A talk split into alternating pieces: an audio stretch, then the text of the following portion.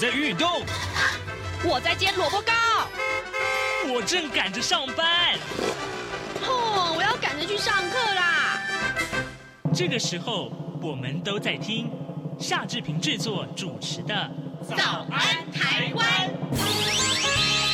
早安台湾带给你最热门的时事访谈，最感动的人物专访，最直接的民意表达。对，让我们一起收听《早安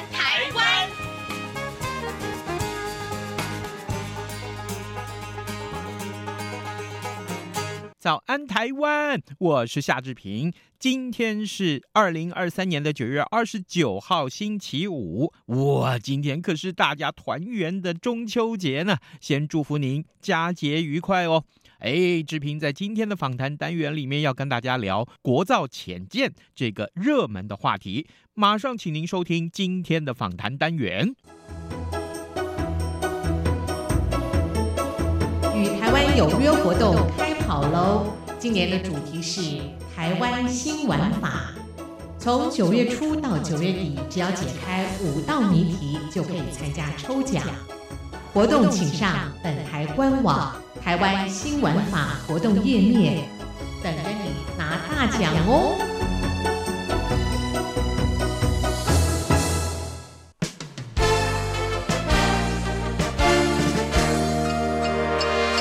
早安笔记本。这里是中央广播电台台湾之音，您所收听的节目是《早安台湾》，我是夏志平。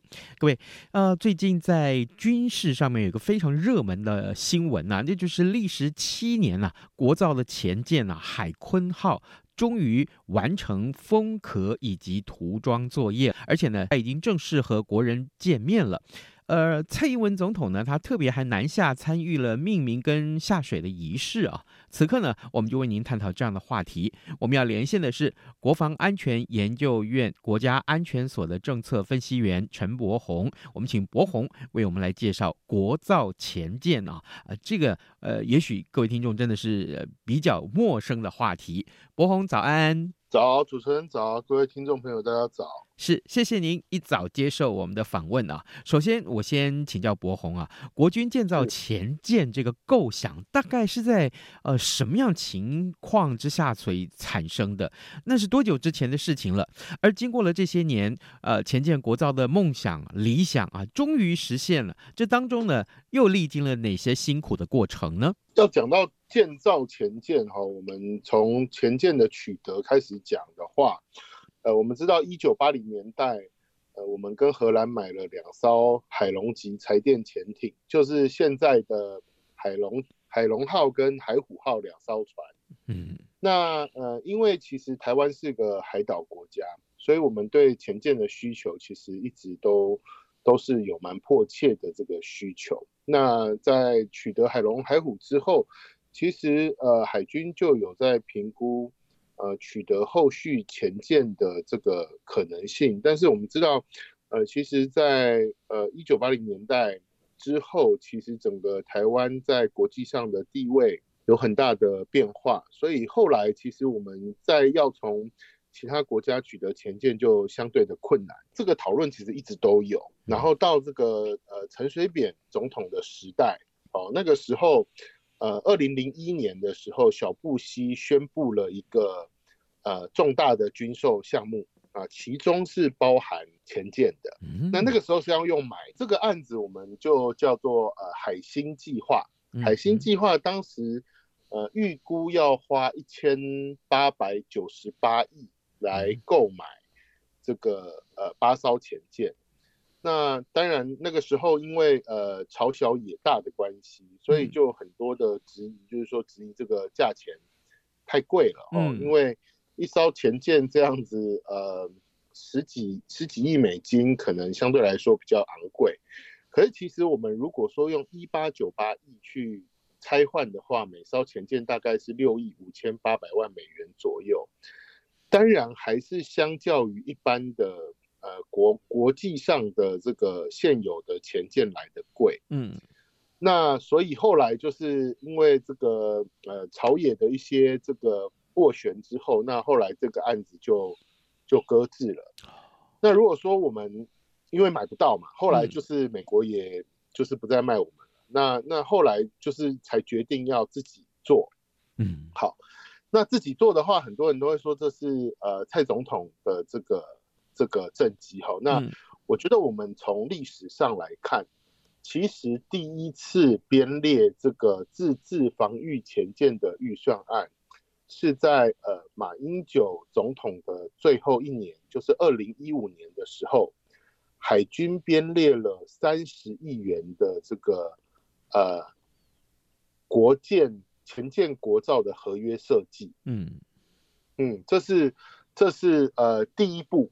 那但是在二零一六年的时候，就是蔡总统正式任命啊、呃、军方的这个长官来。执行这个防御前舰的预算，所以其实我们可以说哈，整个预算案其实是从呃马总统最后一年开始，然后蔡总统觉得这个很重要，他接续着执行，而且给他们非常大的这个推动的这个权限，然后让海军能够全面的去执行这个案子。那我们知道，在二零一八年，美国国务院公告就是行销核准证。协助这个防御前舰的红区装备之后，二零一八年就编列了四百九十三亿的预算来筹建第二阶段的原型舰的建案。嗯，所以其实我们这样看的话，其实这个是一个非常长远的过程。嗯，是。那这整个。制造的过程，其实我我们应该呃，国军呃部队里面，就是当然制造的过程也做了很多研发的工作，这当中想必遭遇不少困难吧？呃，其实困难很多啦。第一个就是说，刚刚讲的所谓的红区装备，就是我们呃目前还没有能力制造的装备。嗯，那我必须说，其实，在设计阶段哈，其实我们很多东西都会都是试着要自己做，因为。其实自己做前件有两个考量，嗯、第一个考量就是呃买不到嘛，嗯，那呃为什么说后来说跟美国买，其实呃就是那个价格很高。第一个就是说台湾所使用的前件是传统的柴油动力的前件，它是柴电前件。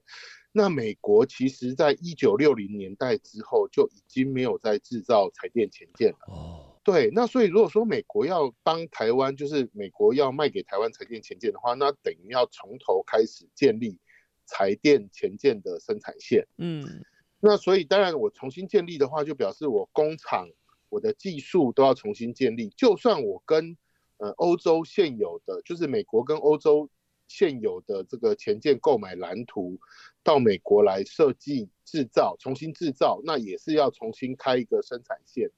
那开生产线这种一次性的成本，其实就会垫高，呃，这样子案子的预算。嗯，那我想台湾也是一样，因为我们其实从来没有建造前舰的经验，是，所以现在很多人在质疑说，哦，我们第一艘前舰为什么要花那么多钱？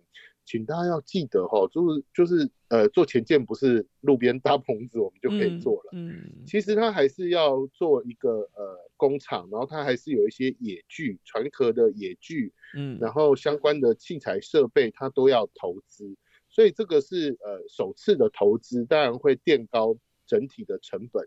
那如果说照我们现在考量的，就是我们。如果后续真的会做八艘船的话，嗯，那这个成本就会呃分项摊提在不同的船，呃，就是这八艘船上面，那是呃整体的成本就会呃打平回来这样。嗯，是了解。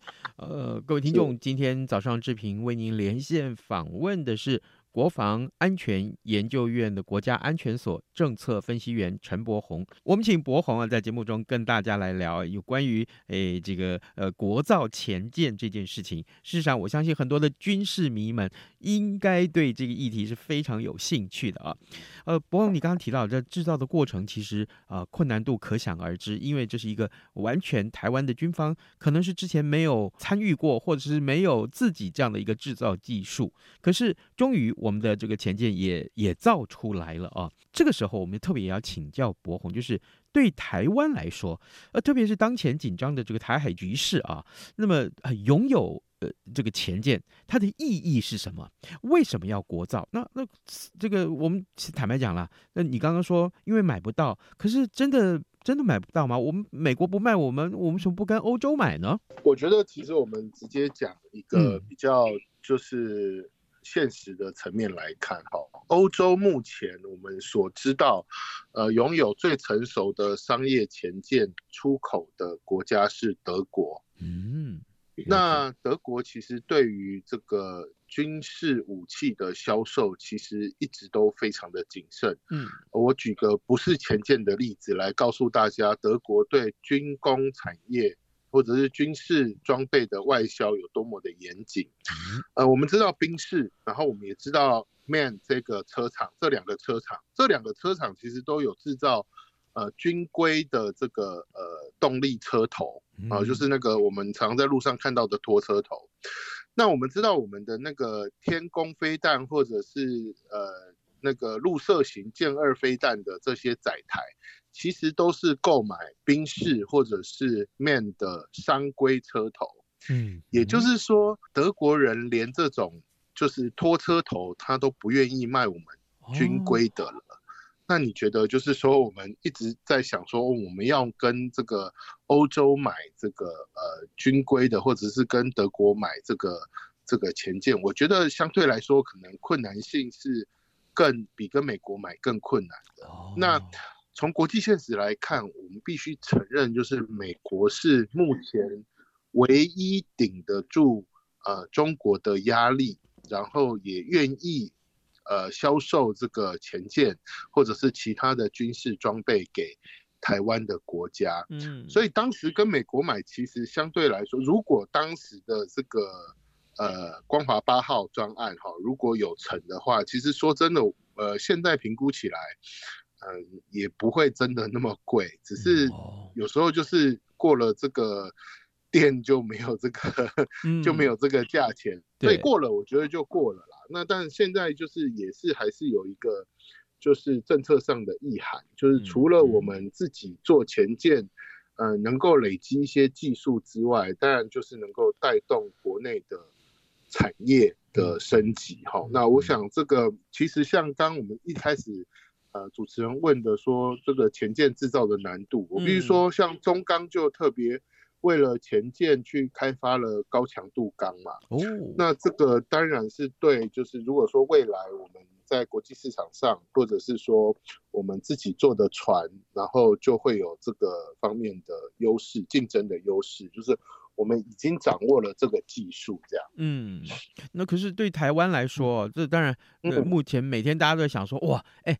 共军啊，还有这个呃，对方的这个船舰啊，其实这个扰台的次数越来越多，越来越频繁。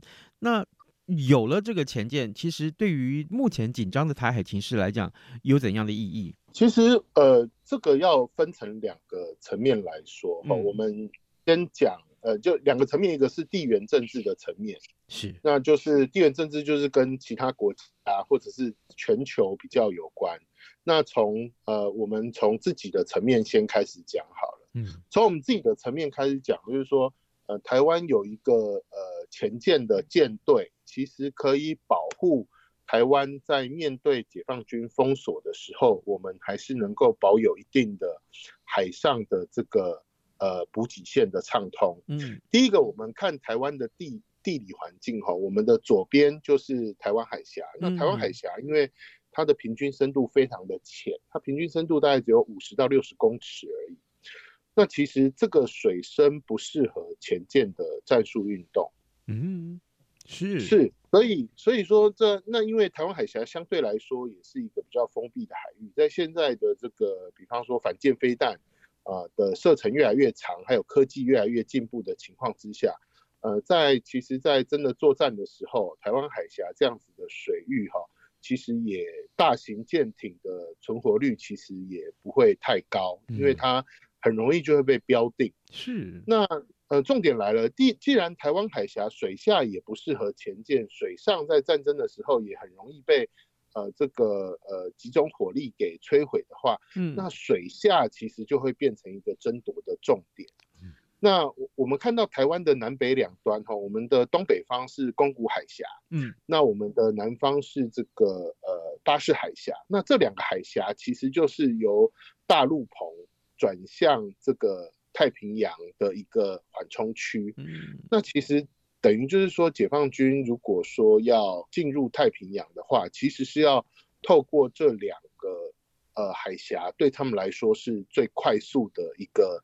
一个路径，嗯，所以说其实呃，我们除了能够就是对自己来说啦，我们有前舰哈，可以确保我们真的发生战争的时候，我们的补给可以从东岸继续运过来。为什么？因为我们的前舰可以扼守这两个海峡，嗯，然后让这两个海峡的海上交通线是保持畅通的。这个是对台湾来讲，我觉得是最重要的意涵。嗯，那如果说从大环境来讲的话，我们是第一岛链嘛。那刚刚有讲到，就是说中国的前舰，呃，要进入太平洋的话，其实对美国来说也是一个很大的国家安全威胁。哦，所以其实从呃，我们从第一岛链的视角来看的话，其实台湾拥有水下舰队，就等于是把第一岛链的整个这个。呃，岛链的这个水下的战力给补齐。嗯。那我们知道，日本一直拥有非常强大的水下的这个战力。嗯。那现在这个菲律宾经由呃新加坡的这个呃合作，那它也会取得相对先进的前舰。那所以其实第一岛链在面对呃这几年来就是中国的对外扩张跟威胁的时候，大家都在筹备。自己的水下战力，所以我认为，其实台湾在这个时间点，呃，建成所谓我们的第一艘国造的这个前舰，其实是有它，呃，不管是地缘政治上，或者是地缘战略上。呃，它的意义在，嗯嗯，了解。好，呃，各位听众，今天早上志平为您连线访问的是国防安全研究院国家安全所政策分析员陈柏宏。我们请柏宏在节目中跟大家聊这个话题，就是国造前舰。我相信呢，呃，对于很多的军事迷的朋友们来说啊。诶，这是万众期待的事情。当然，我特别要请博宏在这个时候啊，诶，也告诉我们，我我知道啊，接下来这个问题来问你，可能可能会不会为难你啊？就是大家对他的武器装备啊，还有他的性能啊。诶，是不是？我知道目前好像，即便我们查也查不太到，因为这应该是一个极机密的事情。呃，国防部也没有对外的说明。呃，有没有哪些是可以掌握的讯息，可以透露的？我们就跟听众透露好吗？呃，其实我们讲，就是以公开情报来讲，嗯，目前我们从台湾国际造船公开的资料显示，哈，我们这艘潜舰它是采用 X。型的尾舵，就是它的尾舵是叉字形的。我们传统上来讲，像我们的呃海龙、海虎，它的尾舵就是十字形的。嗯，那这个设计有什么有什么特殊的地方？这个设计呢，能够让第一个是能够让前舰它的这个机动力，它的这个呃回转半径会更好。第二个是说它可以坐底，就是说它因为没有了尾舵十字形的限制。整艘船可以停坐在海底这样子，嗯、那它就可以有更好的呃逆中性能。嗯、那我们目前看到的这艘船，呃，大概是七十公尺左右，然后宽八公尺，那它的高度大概有十八公尺，嗯、排水量是两千五百吨到三千吨左右。嗯嗯，对。那其实我觉得这个船来讲，它的从外形上来看啊，它的帆帆罩外形其实比较类似英国的机敏级呃核子攻击潜舰。嗯，对，所以我们觉得其实这艘船呃一开始在制造这艘船的时候，很多人说它会大量的去参考呃我们原本的这个剑龙级。嗯，哦，但是目前看来，其实它跟剑龙级。相比其实是全新的一个设计。那我想，呃，一九八零年代的前舰跟现在的前舰当然会有很多的不同。那我我想有这个全新的设计也是也是不错的这样子。嗯，那它的动能呢？动能是哪一种？因为过去我们说啊，柴电呃是没有办法，就是已经是落伍的了。那动能是哪一种呢？柴电其实也不落伍，因为世界上目前，呃，除了几个拥有核子潜舰的国家之外，大多数的国家所采用的潜舰都还是呃柴电潜舰。嗯哼。呃，我这边讲一个可能大部分的人都会误会的事情，就是呃，志平，我问你，你觉得柴电潜舰比较安静，还是核动力潜舰比较安静？理想，我我的认知会不会是核电比较安静？呃，大家都觉得核动力比较安静，嗯、但是实际上呢，是柴电前舰比较安静。哦，真的是，因为柴电前舰它其实如果要全静音推进的时候，它是使用电池。嗯、那我们都知道，电动马达的呃那个声音其实是很安静的。嗯、那核子动力前舰它最大的一个。呃，应该说优点也是缺点，就是说它的核子反应炉是不可以说关炉就关炉的，嗯，嗯，所以它永远有一个核子反应炉在运作。那核子反应炉的这个动力也不会直接输出到所谓的呃螺旋桨上面，嗯，它还需要一个需要经过一个机械的转换。所以从竞速性来讲的话，其实呃柴电前舰的竞速性。会比核子动力前舰的竞速性来得更好。哦，只是它的这个续航力比较差，这样、嗯、是，对。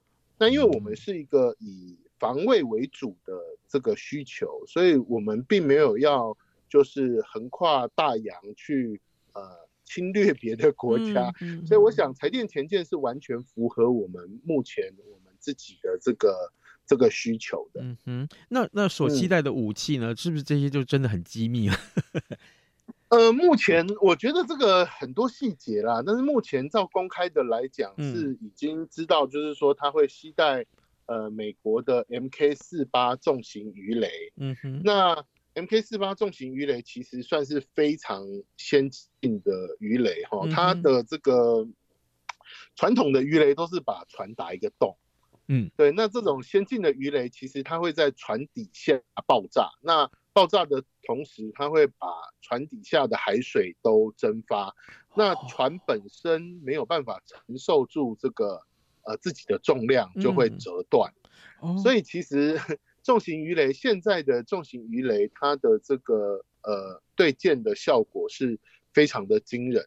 那我想，我们这样子的前舰来对抗就是侵略的部队的时候，如果说以大型的，不管是运输舰或者是这个呃两栖登陆舰作为呃目标。啊，那其实这个都是会有相当的威慑力量。嗯，了解。嗯、好，各位听众，今天早上志平为您连线访问国防安全研究院国家安全所的政策分析员陈柏宏。我们请柏宏啊，呃，除了先解说有关于国造前舰啊的这个历史之外，当然还有它的重要性，以及呢，呃，可能一般军事迷最感到兴趣的啊，这个它的携带的武器也好，或者是它的这些性能，呃，其实，在谈到这个呃国造前舰，有一个人其实是不能不谈了啊，那就是这个前舰小组的总召集人黄树光。我我特别讲这件事情，其实是有意思啊。就对于我们的新闻的解读来讲，就是说蔡总统的一句话，就是害他六七年都没有好好睡过觉，就是因为就是说。呃，这个蔡总统对他说啊，我有信心啊，这个这个黄树光这个呃的将军应该可以把这件事情做好。于是乎，他就把这件事情当成是自己最重要的一个职涯里面最重要的一件事情啊。果然，现在啊，真的呃六七年来，他也真的是做到了。哎，这个，所以让我们也真的很谢谢啊，在此刻来谢谢黄树光将军啊。呃，博宏，最后一个问题我来请教你好了，就是海鲲号啊，是台湾的第一艘国造的前舰，九月二十八号已经下水了。那接下来还有哪些测试呢？呃，什么时候可以正式的服役？好，那你刚刚说的大概总共有八艘嘛，所以接下来这个建造的计划大概是怎么样？其实我我我觉得刚刚。回应先回应刚刚主持人讲这个黄黄总长哈，就是现在是黄顾问了哈。嗯、那他他这个在这个这个前建国造上的案子所付出的辛劳，大家要知道，其实从二零二零年十一月二十四号起造，然后二二零二一年十一月十六号是安放龙骨，那其实到九月今年的九月二十八就是。下水，其实这整个期程算是非常紧凑而且超前的，因为依照原先的计划，它是要到二零二四年才能够呃下水。嗯，那目前来讲，下水之后当然就是会进行一系列的测试，那所以下水可能到交船。可能还要一年的时间，嗯，所以目前预估的交船的时间是二零二四年的年底。嗯，那正式服役的话，我想要到二零二五年。那呃，正式服役之后，其实不是马上就形成战力，它还是需要有一些磨合的时期。嗯，那所以我想就是说，以对呃，尤其这是一艘第一艘我们自己做的船，是那。其实我个人自己之前蛮担心，就是说我们因为没有专业的水下救难舰，嗯，那你在测试的时候，如果出了什么事的话，其实不管你是要请外国的救难舰来帮忙，我觉得相对来说都缓不济急，嗯。不过，呃，就我所知，就是海军的多功能救难舰其实也差不多在这个时间点会服役。所以我觉得这个是一个完整的配套，就是说从呃前舰的测试到我们自己拥有呃一定的救难能力来讲的话，我认为这可以让我们的呃前舰的战术发展能够再往前迈进到另一个阶段，因为我们就是相对来说能够有自己的这个救难能力之后，我们能够做的测试就会。更多，嗯，对。不过我觉得我们也是要注意，就是说现在中国的骚扰越来越多，也越来越接近我们台湾本岛哈。那这个情况之下，会不会呃压缩到我们在呃就是外海训练的空间？我想这也是我们要去思考跟应对的哦。但总之，我觉得如果说这个后续这个前件后续的案子顺利。测试也都顺利的话，那呃，我想之后后续舰的建造应该也是可以令人期待的。嗯，好，呃，各位听众，今天志平非常荣幸啊，能够呃跟您连线访问国防安全研究院国家安全所的政策分析员陈柏宏。我们请柏宏在节目中花了非常多的时间来介绍国造前舰，特别是海鲲号在上个礼拜已经跟大家呃见面了，接下来它还有一段啊、不算短的路程要走。我们也希望啊，其实希望呃这个国造前舰的意义其实是真的可以被彰显出来。让大家可以被啊逐渐的来体会到台湾国防的困难，还有更重要是在台海局势之下，我们真的也需要这样子的一个装备。我们也非常谢谢博宏跟我们的分享，博宏辛苦你了，谢谢，谢谢。啊，老爸早啊！哎，起床啦！今天吃什么啊？哦，今天啊，我们来吃吐司加火腿蛋啊。嗯，好香哦。哎。爸，你在听什么啊？哦，我啊在听中央广播电台的节目《早安台湾》啊。我平常最喜欢听夏志平主持的访谈了。哦，这个节目都在讲什么啊？新闻跟热门时事话题啊。哎，还有啊，报新闻而已哦，好无聊哦。哎哎，耐心听我说完嘛。《早安台湾》的节目内容不只是这样哦，除了每天最新的新闻内容，还会邀请各界的专业人士、学者来分享他们的见解哦。我只要一边听这个节目，一边做早餐，就能够了解好多事情哎！哇，那我也要听，在哪个平台可以听到啊？在每个礼拜一到每个礼拜五的早上七点到七点半，就能够在中央广播电台的官网上面收听到喽。哦，对了，在 Sound On、Spotify 这一些 Podcast 的平台上面也能够听得到哦。哇哦，老爸你很潮哎！对呀，Podcast 上面就能听到，也太方便了吧？哎。味道啊？哦，老爸，我的早餐烧焦了啦！早安，台湾，你正吃着什么样的早餐？吐司加火腿蛋，咬一口，然后收听中央广播电台。各位听众，以上就是今天的早安台湾。中秋节啊，又叫做全民烤肉节。志平还是要提醒您，吃烤肉的时候适可而止，好吗？也谢谢您今天的收听，咱们就下周一再见喽，拜拜。早安，你好，欢迎光临。今天吃汉堡或三明治，加杯饮料只要一个硬币，让你的一天充。